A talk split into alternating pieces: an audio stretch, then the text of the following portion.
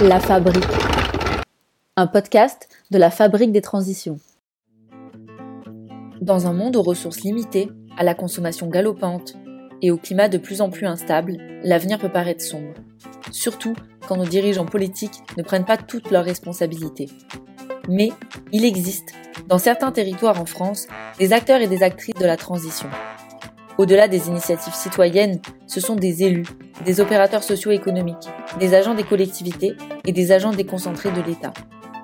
Tous remettent en cause leurs pensées et leur fonctionnement pour aller vers un monde plus durable. Ce sont de ces territoires pilotes, de ces acteurs pionniers dont nous parlons ici.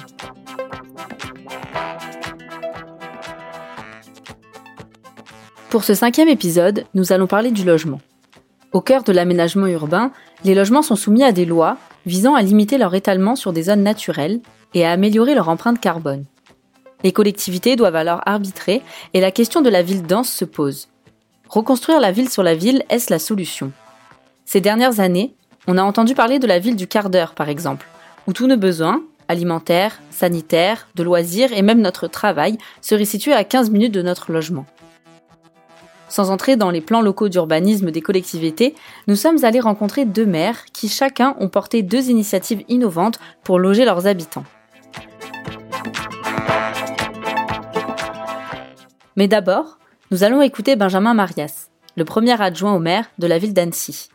Engagé dans le parcours territoire pilote, il nous explique en quoi consiste le référentiel du bien construire, initié par la ville cette année, et les objectifs de la ville pour les années à venir tout notre projet de, mandat repose sur quatre piliers. Euh, le virage écologique que l'on doit prendre, euh, la justice sociale, le renouveau démocratique et euh, l'économie locale. Donc c'est sur quatre piliers-là que, que, nous basons tout notre projet, tout notre projet de transition. Et c'est pour ça qu'on met souvent transition au pluriel. Le référentiel du bien construire à Annecy, qui est, c'est comment, en gros, on imagine la construction euh, dans les 30 prochaines années à Annecy euh, pour euh, les promoteurs, les bailleurs, les, architectes, les paysagistes, les urbanistes, bref, tous ceux qui imaginent la ville de demain. Et donc c'est vraiment les, les, acteurs d'habitat qu'on a concertés et qu'on a on a, travaillé euh, main dans la main pour arriver à produire un référentiel qui soit un cadre euh, commun pour pouvoir mieux construire demain. Euh, pour moi, le, plus symbolique, c'est la place de la cinquième façade, c'est les terrasses. les toits terrasses qui peuvent être du coup utilisés et exploités pour que ce soit pour de la production d'énergie ou de la production alimentaire. Et jusqu'à présent, ce n'était clairement pas identifié comme un sujet dans, la construction euh, alors ou, en France hein, globalement. Ce document-là s'insère dans une démarche plus globale que nous avons initiée depuis le début du mandat, qui, euh, est une démarche de prospective. À quoi ressemblera notre ville globalement euh, L'habitat étant un sujet, mais au-delà de ça, il y a tous les enjeux de mobilité, les enjeux d'alimentation, les enjeux de, santé qui, sont intégrés dans cette prospective. Et donc le ce, référentiel du bien construire vient poser une pierre solide pour euh, tous les futurs développements qu'on veut imaginer, toute la construction qu'on peut imaginer dans les années à venir. Et, euh, pourquoi, pourquoi on y passe tant d'énergie sur ce sujet-là? Il, y a, bien entendu l'aspect euh, social, l'aspect du bien vivre et au sein de notre ville, mais il y a aussi l'enjeu carbone et donc et notre ambition collective que nous avons d'être neutre en carbone à l'horizon 2050. Et pour ça, en fait, l'habitat, les immobilisations et la construction en général représentent 47%, enfin quasiment la moitié en gros de nos émissions de gaz à effet de serre. Euh, donc il n'y a, pas photo quoi. Si on veut euh, réellement avoir un levier, il est, il est bien sur la construction.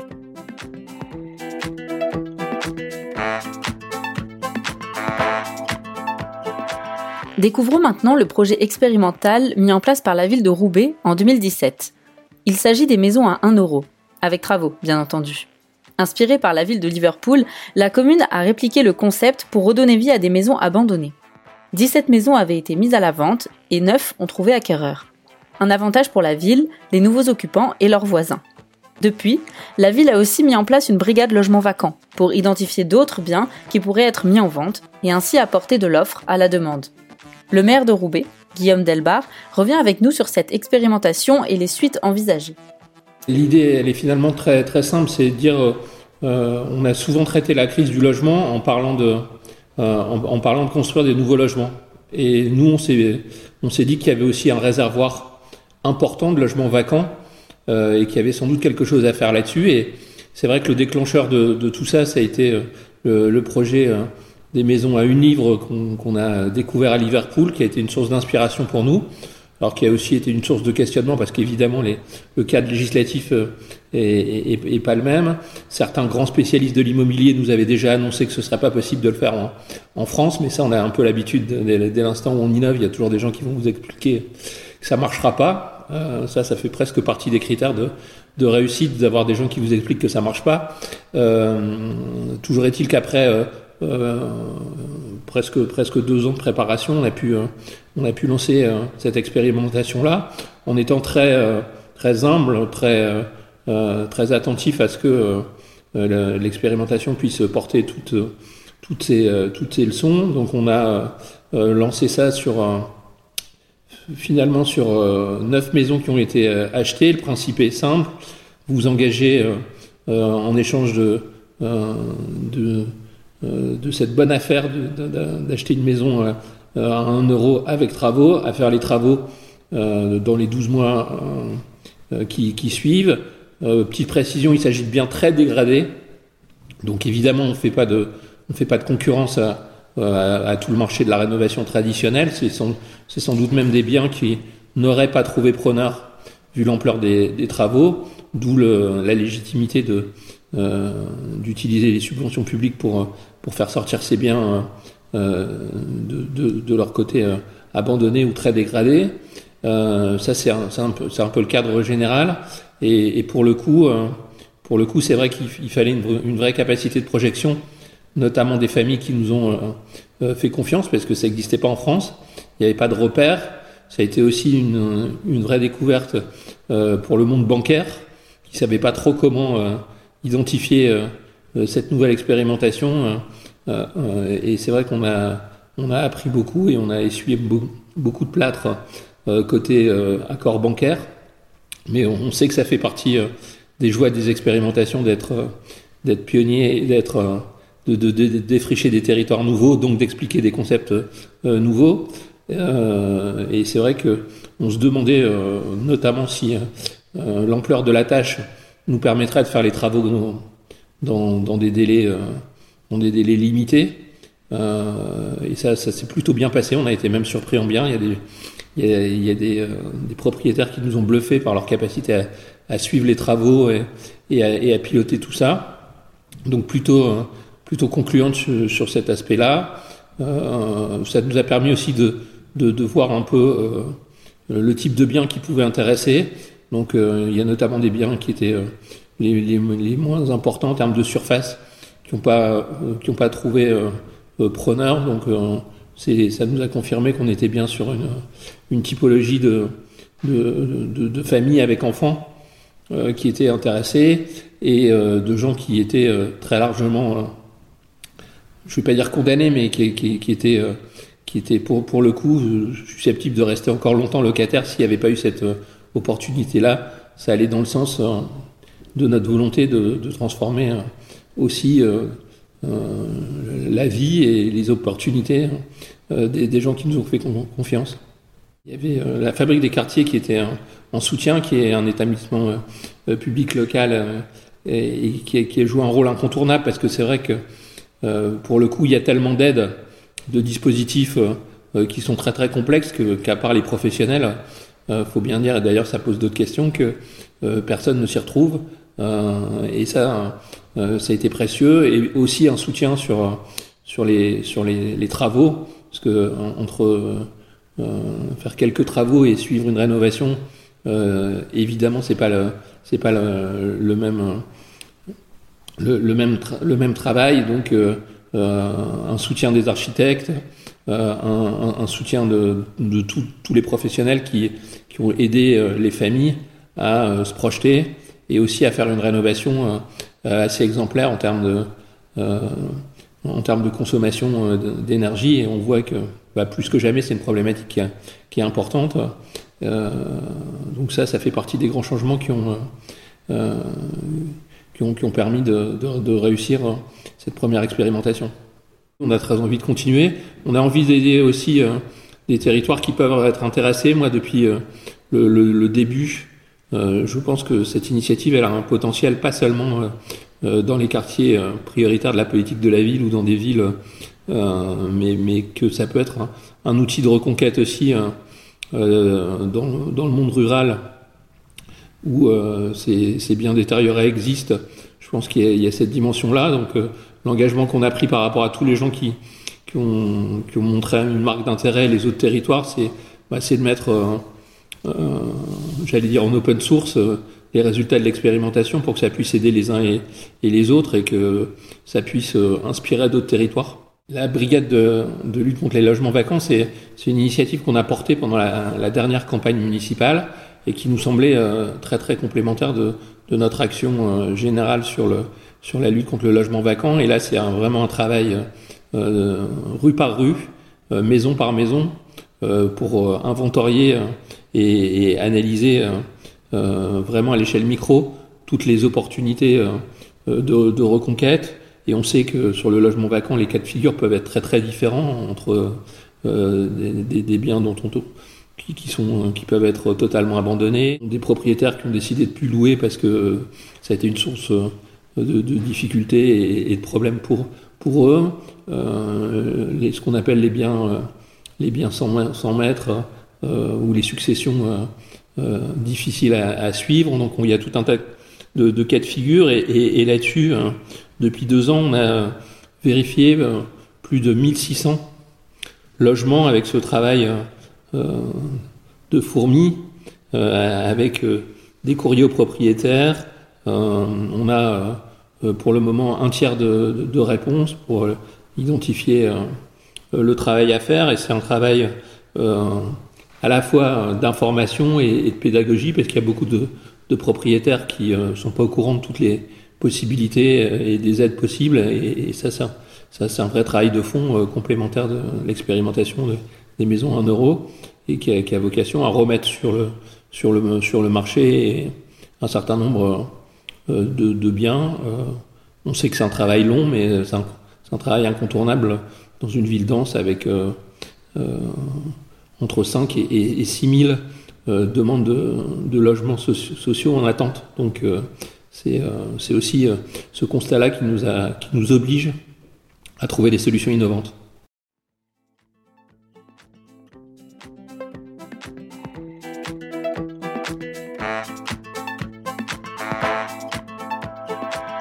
Une autre solution innovante qui a puisé ses racines au Royaume-Uni, ce sont les conversations carbone. L'idée est de proposer des temps d'échange aux habitants pour réfléchir à leur consommation quotidienne de carbone dans le but de la réduire. Dans une autre catégorie, en France, on voit aussi se développer des logements intergénérationnels. Pourquoi? Majoritairement parce qu'on sait que le logement va devoir s'adapter aux évolutions démographiques, et celle-ci prévoit une augmentation importante de la part des personnes âgées dans les années à venir. Les modes d'habitation vont donc devoir s'adapter, et cela passe par du logement intergénérationnel, mais aussi par des résidences autonomie ou de l'habitat participatif. Vous pouvez retrouver de nombreux exemples de ce type de logement sur territoireaudacieux.fr. Pour explorer un nouveau projet, nous accueillons le maire de Malonnet, Guillaume Coutet. Cette commune de la métropole Rouen-Normandie, de 6000 habitants, est très engagée sur le sujet des transitions. Dès 2012, lors de la révision du PLU, elle décide de stopper l'étalement urbain et de déclasser des parcelles constructibles pour les reclasser en terrain agricole. La même année, elle se lance dans la démarche expérimentale BIMBI. La cible, les résidences pavillonnaires. L'objectif, diviser son terrain. Soit pour le vendre à quelqu'un qui fera bâtir une nouvelle maison, soit pour reconstruire une maison plus adaptée à ses besoins et ainsi vendre son premier terrain, soit pour faire évoluer son habitat. L'Hôtel-Ville, il y a deux piliers, il y a deux jambes. Euh, il y a une jambe, c'est le, budget, bien évidemment, puisque c'est le nerf de la guerre. Et la deuxième jambe, c'est l'urbanisme. Dès l'instant qu'on veut porter un projet de territoire autour des transitions, euh, il faut aussi qu'on regarde comment on peut emmener le territoire euh, dans cette perspective. Donc il y a plusieurs enjeux. la question des mobilités, bien évidemment, la question de l'implantation euh, des équipements publics, la question de la place de la nature en ville, et automatiquement, l'urbanisme est là euh, un des leviers d'action euh, extrêmement importants. L'idée, alors on n'était pas encore soumis à la pression, notamment du zéro artificialisation, qui devient depuis un an et demi, deux ans, une des orientations fortes des documents d'urbanisme. On l'avait un peu anticipé, et l'idée était effectivement d'expérimenter, d'où le fait qu'on soit porté volontaire pour euh, l'action Bimbi, en bon français, construire dans mon jardin. Pendant 2-3 mois, on a eu plusieurs architectes euh, différents qui ont fait des permanences gratuites en mairie. Euh, on a identifié l'ensemble des terrains qui, puisque dans les années 70-80, on, construisait sur des parcelles de 1000-1500 mètres carrés. Aujourd'hui, on est plutôt autour de 4 à 500 mètres carrés. Et donc, l'idée était de voir euh, le potentiel de, constructibilité d'un certain nombre de, jardins des habitants. Donc on, a euh, fait ce boulot d'identifier toutes les parcelles qui pouvaient valoir le coup d'être euh, étudiées.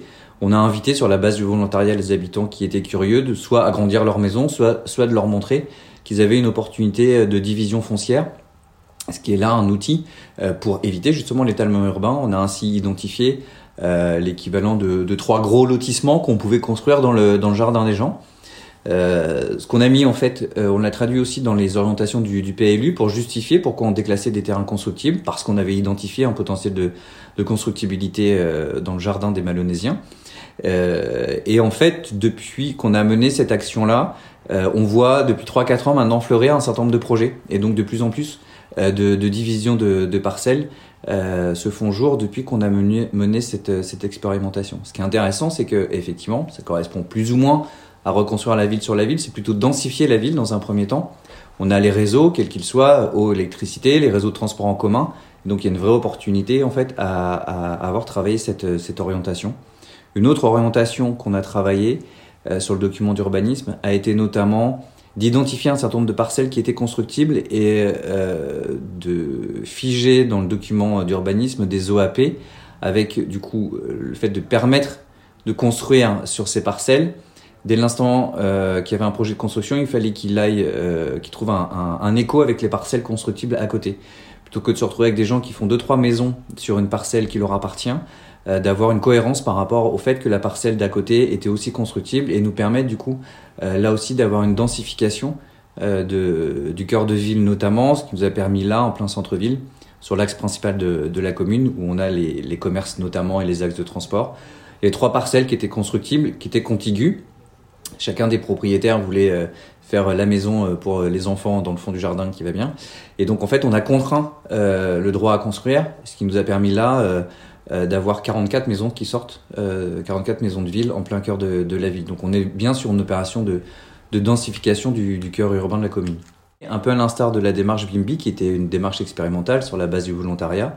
Euh, sur le territoire de la métropole, on est un des territoires euh, qui euh, teste le coefficient du, biotope, ce qui fait que toutes les parcelles de plus de 200 mètres carrés sur la ville, constructibles, euh, se voient imposer le, le, coefficient du biotope pour là aussi favoriser la place de la nature en ville. De manière très schématique, sur une parcelle, on, on autorise, donc il y a un droit à construire. On dit qu'il faut qu'il y ait par exemple 25% d'espace naturel euh, qui reste. Donc, c'est-à-dire sur une parcelle de 200 mètres carrés, on peut pas construire 200 mètres carrés au sol. On impose euh, 25 mètres carrés euh, de pleine terre. Et si jamais euh, le projet tel qu'il est présenté fait que la construction euh, consomme un peu plus d'espace et qu'il reste que 20% de d'espace de, naturel de pleine terre, il doit y avoir compensation sur le bâtiment, soit en toiture végétalisée, soit en façade végétalisée, pour faire en sorte que euh, la, la, nature et la biodiversité puissent avoir toujours des, des espaces pour se développer. C'est pour ça qu'il est intéressant d'utiliser ces outils euh, qui nous sont permis par la, la réglementation, comme euh, euh ce que j'évoquais autour du coefficient du, du, biotope. Ça nous permet de maintenir un développement, mais de pas avoir un développement euh, qui part dans tous les sens sans aucune maîtrise peut nous permettre du coup de, continuer à développer des projets d'aménagement euh, à taille humaine et, euh, et qui viennent pas demain euh, générer des, conflits de voisinage ou des conflits d'usage dès l'instant qu'il y a un peu trop de construction. Pour conclure ce podcast, adoptons une vision plus globale des enjeux futurs avec Sojin Kim, la chef adjointe de la division de l'OCDE qui s'occupe des villes, des politiques urbaines et du développement durable. Son service conseille les différents gouvernements pour élaborer des politiques publiques plus efficaces. Que pense-t-elle du fait de développer la ville sur la ville? Adopter un urbanisme compact est-il une bonne manière de penser la ville? En général, on voit que les villes qui sont plus compactes, donc vraiment à l'opposé de l'étalement urbain, euh, ces villes plus compactes permettent une gestion plus efficace de, l'espace urbain, en réduisant par exemple euh, les trajets motorisés et du coup les émissions de gaz à effet de serre. Euh, en facilitant la mise en place de réseaux de transport en commun qui soient performants, etc.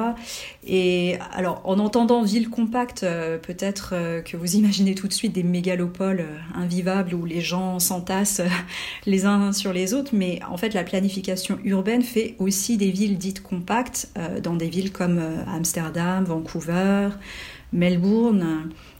Et vraiment, c'est des villes qui mettent en pratique le principe de la transition vers une économie dite plus circulaire, euh, y compris dans le secteur de la construction, parce que euh, cette prise de conscience euh, est fondamentale dans la mesure où les bâtiments, et incluant aussi bien usage résidentiel que commercial, alors les bâtiments représentent près de 70% des émissions de gaz à effet de serre liées à l'énergie dans les grandes métropoles comme Paris, Londres, New York, Tokyo.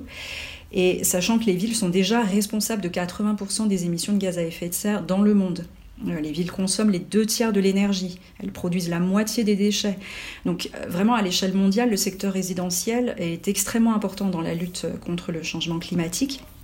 Et donc réussir la transition vers euh, le bâtiment circulaire, ça implique de repenser les processus en amont et en aval pour minimiser les déchets liés à la construction, maximiser l'utilisation des ressources, en passant par euh, des nouvelles formes de collaboration, par exemple entre les architectes, les constructeurs, les fournisseurs, les investisseurs, sur toute la durée de vie du bâtiment, euh, de la phase d'élaboration du projet à la fin de cycle.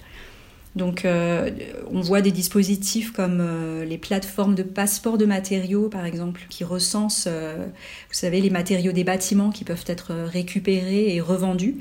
Et ces plateformes fonctionnent grâce à la collaboration entre les fabricants, les architectes, les exploitants, etc. Donc les bâtiments deviennent un peu des banques de matériaux.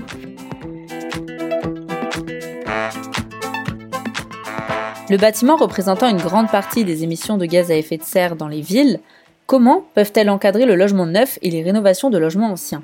Pour ce qui est du logement neuf, euh, les villes peuvent prendre des initiatives pour imposer effectivement des normes énergétiques euh, ambitieuses en matière de construction de logements neufs. Euh, à l'OCDE, nous venons de publier un rapport d'ailleurs sur la décarbonation des bâtiments sur la base euh, d'une enquête qu'on a conduite auprès d'une vingtaine euh, de villes et régions en Europe. Et les résultats de cette enquête montrent que 88% des villes et régions étudiées requièrent euh, des normes d'efficacité énergétique qui sont plus ambitieuses que l'État, que les normes demandées par l'État à l'échelon national. Et donc ces villes et régions, à travers les codes locaux de l'énergie des, bâtiments, contribuent donc à tirer vers le haut euh, l'efficacité énergétique de leur bâti. Euh, d'ailleurs, il y a un tiers des villes et des régions qu'on a étudiées qui visent le, net euh, zéro, ce qui s'appelle le, zéro émission net finalement. Donc c'est déjà une ambition extrêmement élevée. Donc ça c'est pour le neuf.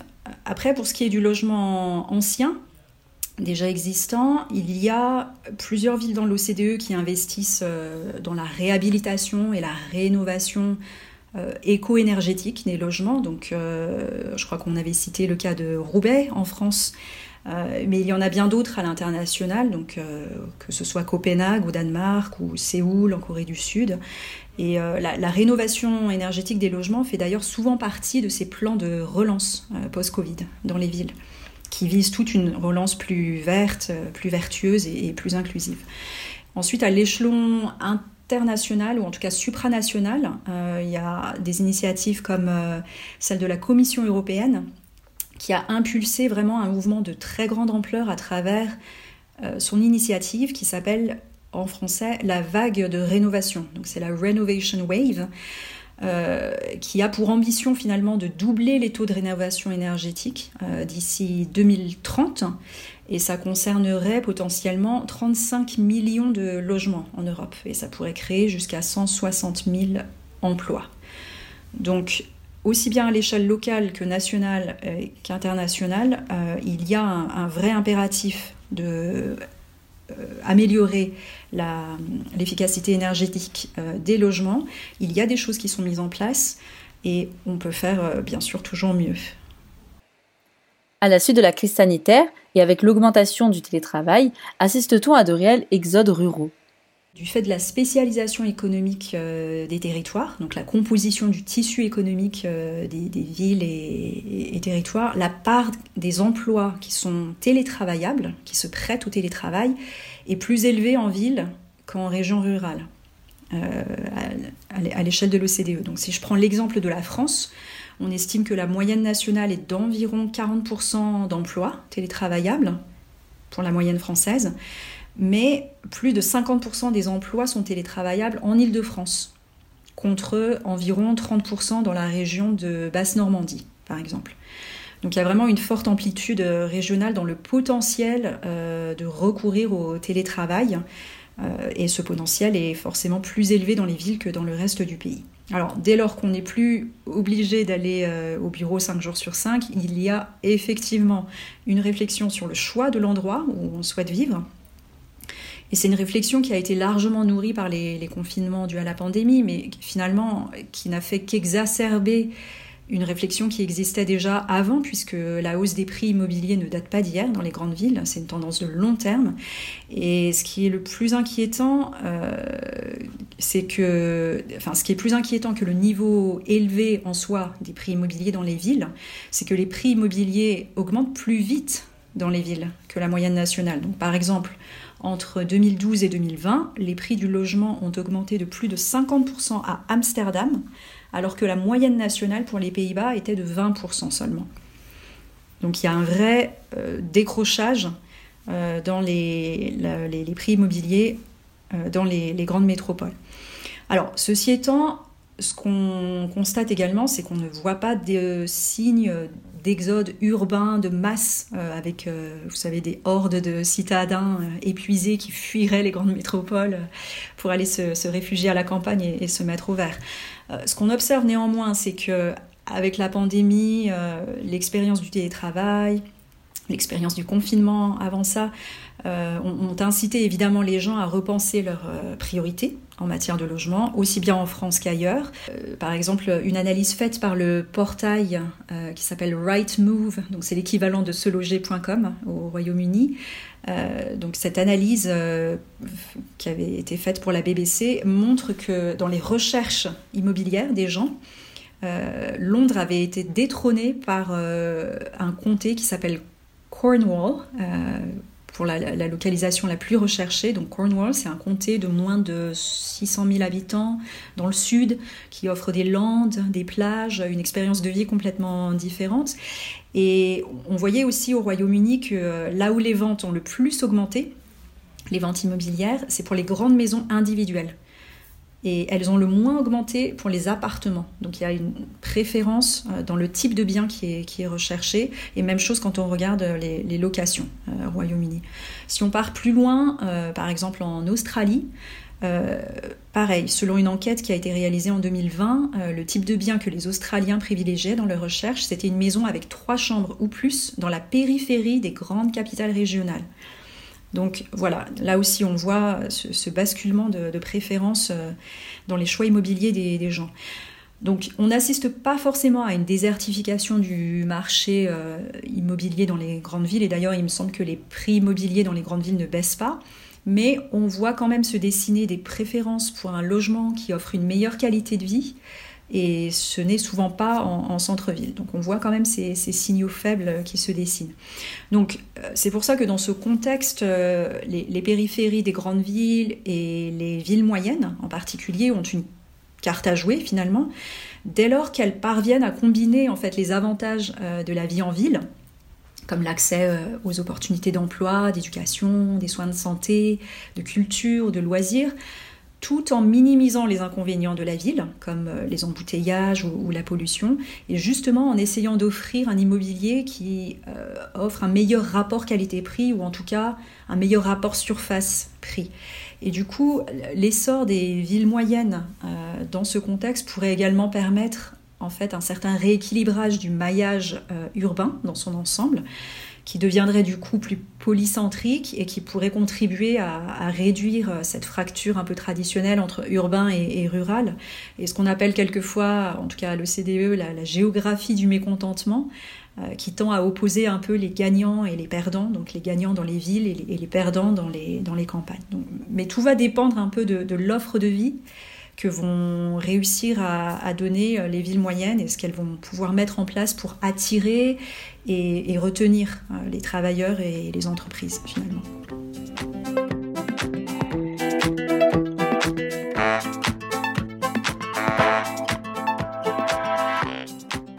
Le message euh, important pour moi, c'était surtout aussi de voir euh, cette politique du logement comme l'un des leviers euh, importants, certes, mais seulement l'un des, leviers du développement urbain.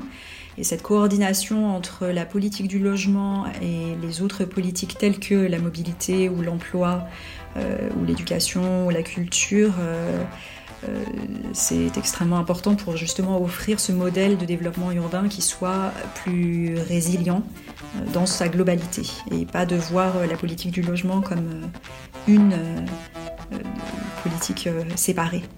Il existe des cadres qui peuvent guider cette réflexion de la fabrique urbaine, que ce soit par exemple les objectifs de développement durable de l'ONU ou même les accords euh, de Paris pour le climat, euh, donc des grands engagements à l'échelle euh, mondiale, mais qui ne pourront pas être accomplis sans l'engagement et la mobilisation active des collectivités territoriales et, des villes et de leurs habitants. C'est la fin de ce cinquième épisode de La Fabrique. Le programme Territoire Pilote est soutenu et financé par l'ADEME, l'Agence de la transition écologique et le Crédit coopératif. Dans les prochains épisodes, d'autres territoires et d'autres acteurs viendront nous éclairer sur la manière d'entrer en transition sur d'autres thématiques pour créer un avenir plus durable.